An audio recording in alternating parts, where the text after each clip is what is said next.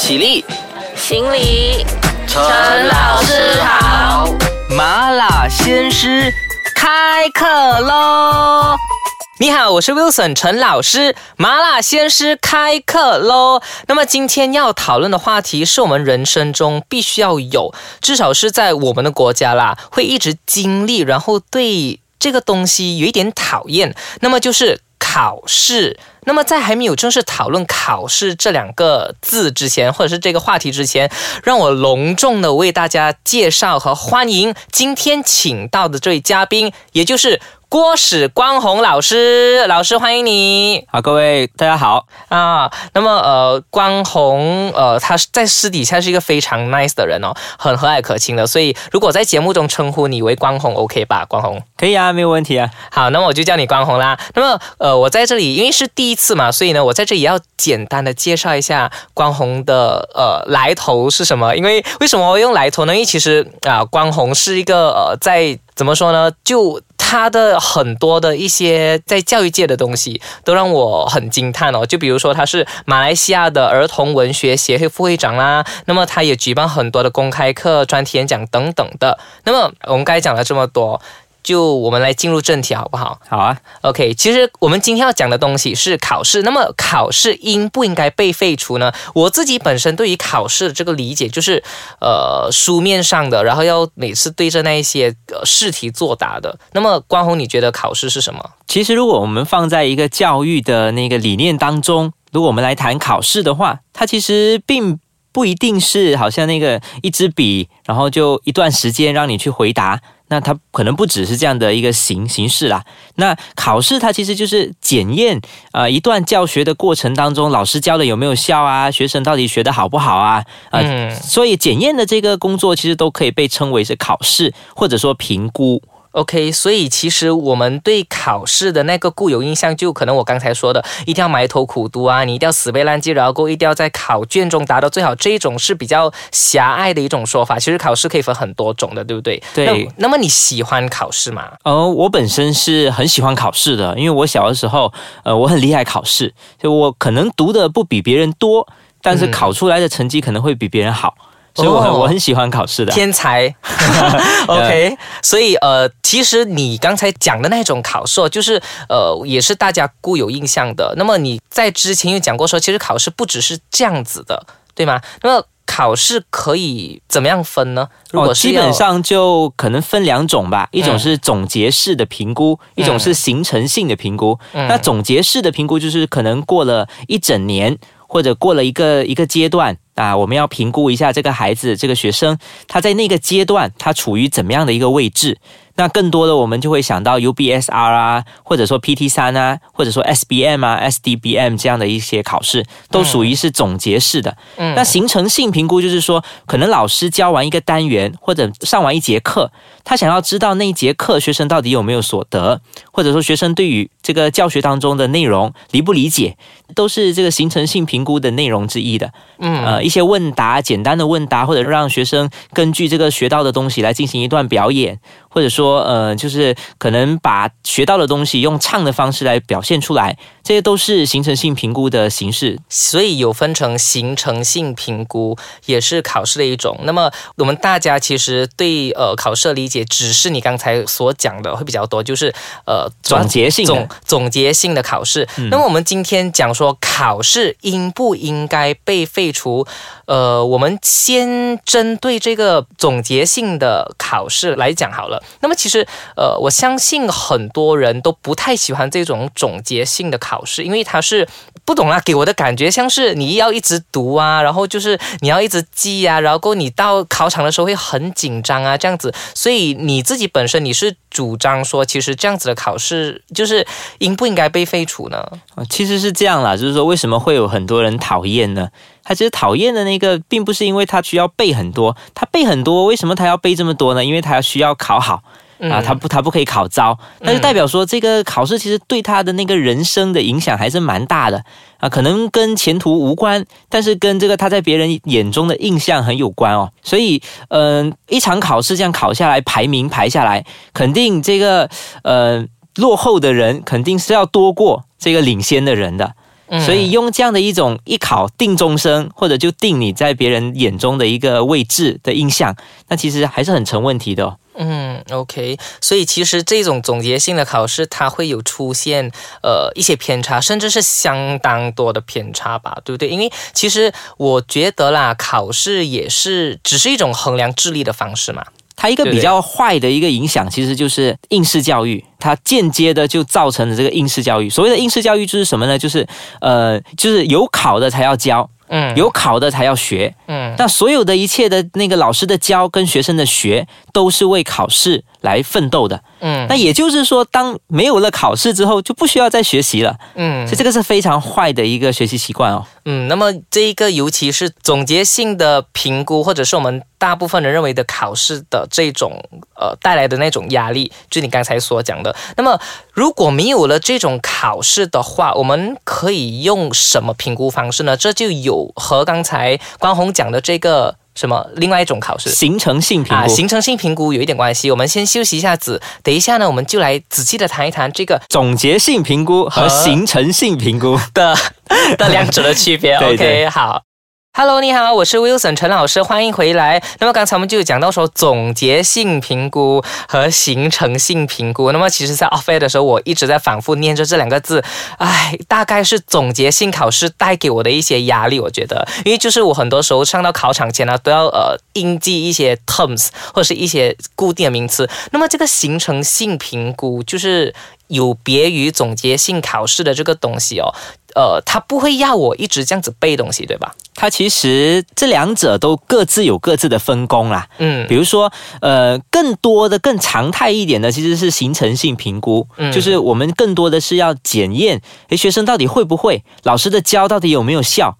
那及时的得到这样的反馈，就可以方便老师调整自己的教学。那这个是非常重要的。那总结性评估它其实也有自己的功能，就是说，比如说一个国家它到了某一个阶段，它需要筛选人才。嗯，比如说 SBM，比如说 SDBM，它要筛选哪一些人是呃更应该的上大学的，哪一些人应该呃去读技术学校的啊，这样的一种那个。把人放在一个这个大的一个范围当中去排名啊，它有这样的一个功能，所以所以两个都有两个的功能。那么呃，把这两个考试的两个分别不同的功能，如果把它放进去我们的小学好了，小学的考试制度里面的话，我们先从呃理念来讲好了，哪个会比较合适？它其实并不是合适的问题哦，它其实是这样，就是说我们放到去现实当中，我们的小学，嗯啊，小学基本上是这样，嗯，大家都读过小学，那基本上我们的小学很多时候给我们一种印象就是，呃，只有总结性评估，而没有这个形成性评估了，就是说更多的这个考试学生得到的是什么？一个分数，嗯，一个排名，嗯，但是具体我们。知不知道说那个考试到底证明我会什么不会什么？其实并没有的。嗯，所以现在我们现现实的一个问题是说，呃，这个形成性评估的缺席，我们只有总结性评估。所以现在呼唤一个废除那个总结性性评估，它其实是一种呃，把这个形成性评估重新的再。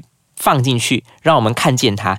其实教育部在这之前，应该是二零一六年的时候，他就有意要把这个其中一个总结性评估，也就是 UPSR 把它废除掉。因为他之前已经废除了 PMR，变成 PT3，然后够他现在有意要废除 UPSR，可是废除不到。所以针对这样子的情况，其实呃，你认为说，其实这个呃形成性评估可行吗？在我们的小学里面，它其实已经在走着了哈，就是说，呃，我们每次讲的 PBS 啊、校本评估啊，嗯啊，这一些其实都是形成性评估的样子来的啊。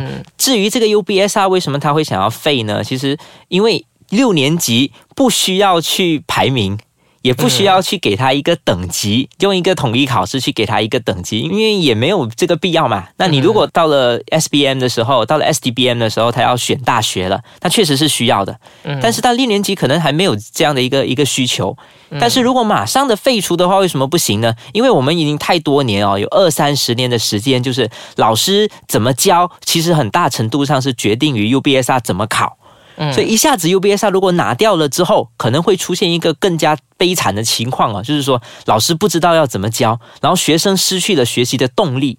就是说老师还没有 ready 好，然后学生因为老师还没有 ready 好，还有其他种种的因素之下，可能呃也没有办法。就是在没有 UPSR 的情况下，很好的评估自己，对吗？它其实也不只是评估，就是说它一个转型啊，就是说，呃，可能二三十年大家都觉得说，我为什么要读书呢？我为什么要学习呢？那就是小学就是为了 UPSR 奋斗啊。那奋斗完 UPSR 之后，我们就奋斗 PM 啊，奋斗完 PM 啊，我们就去拼那个 STBM 啊。嗯。可是这个东西一下子拿掉了之后，大家一下子就失去了这个重心哦，所以一下子学习的本质没有办法回来。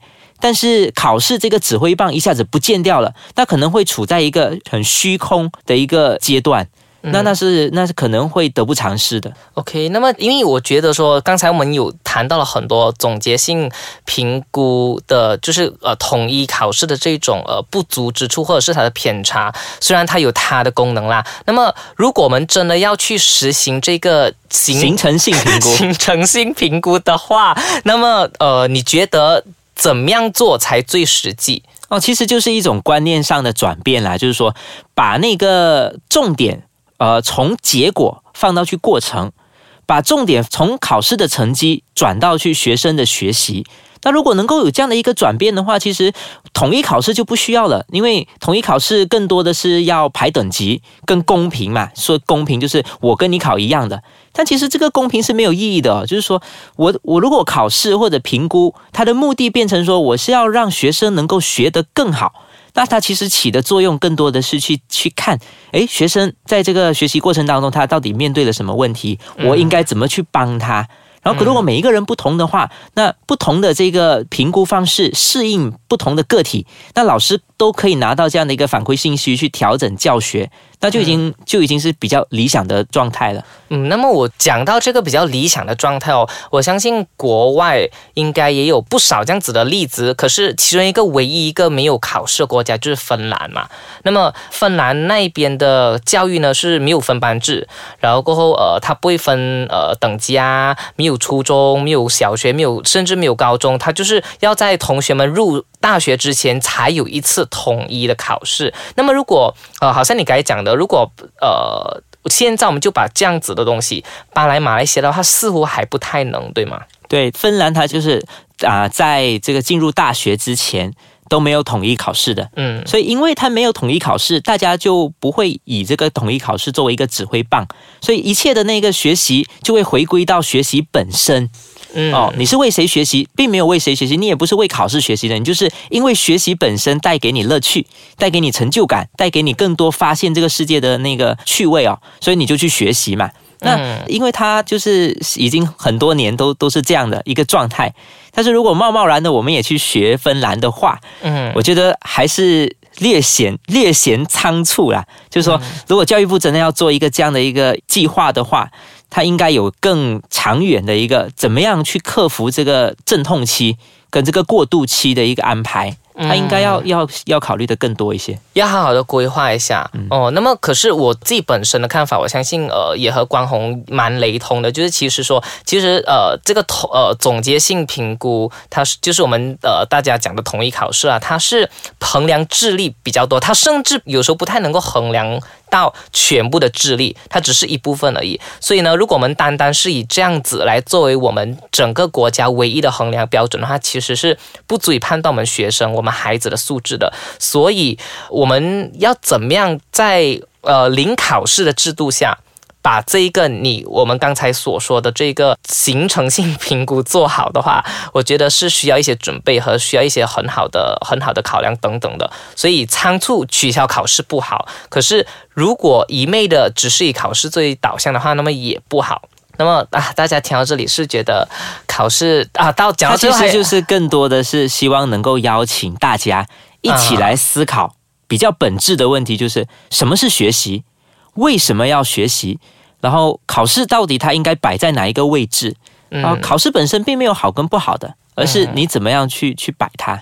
对啦，所以其实我们人生处处是考验，考试只是其中一个关卡啦。那么希望在收听这节目的你会好好加油。如果你有考试的话，就啊更加要加油了哈。那么麻辣鲜师今天就讲到这里，我们非常谢谢关宏来我们的节目做客，谢谢你，好，谢谢大家。OK，好，我们下次再见喽。麻辣鲜师下课啦。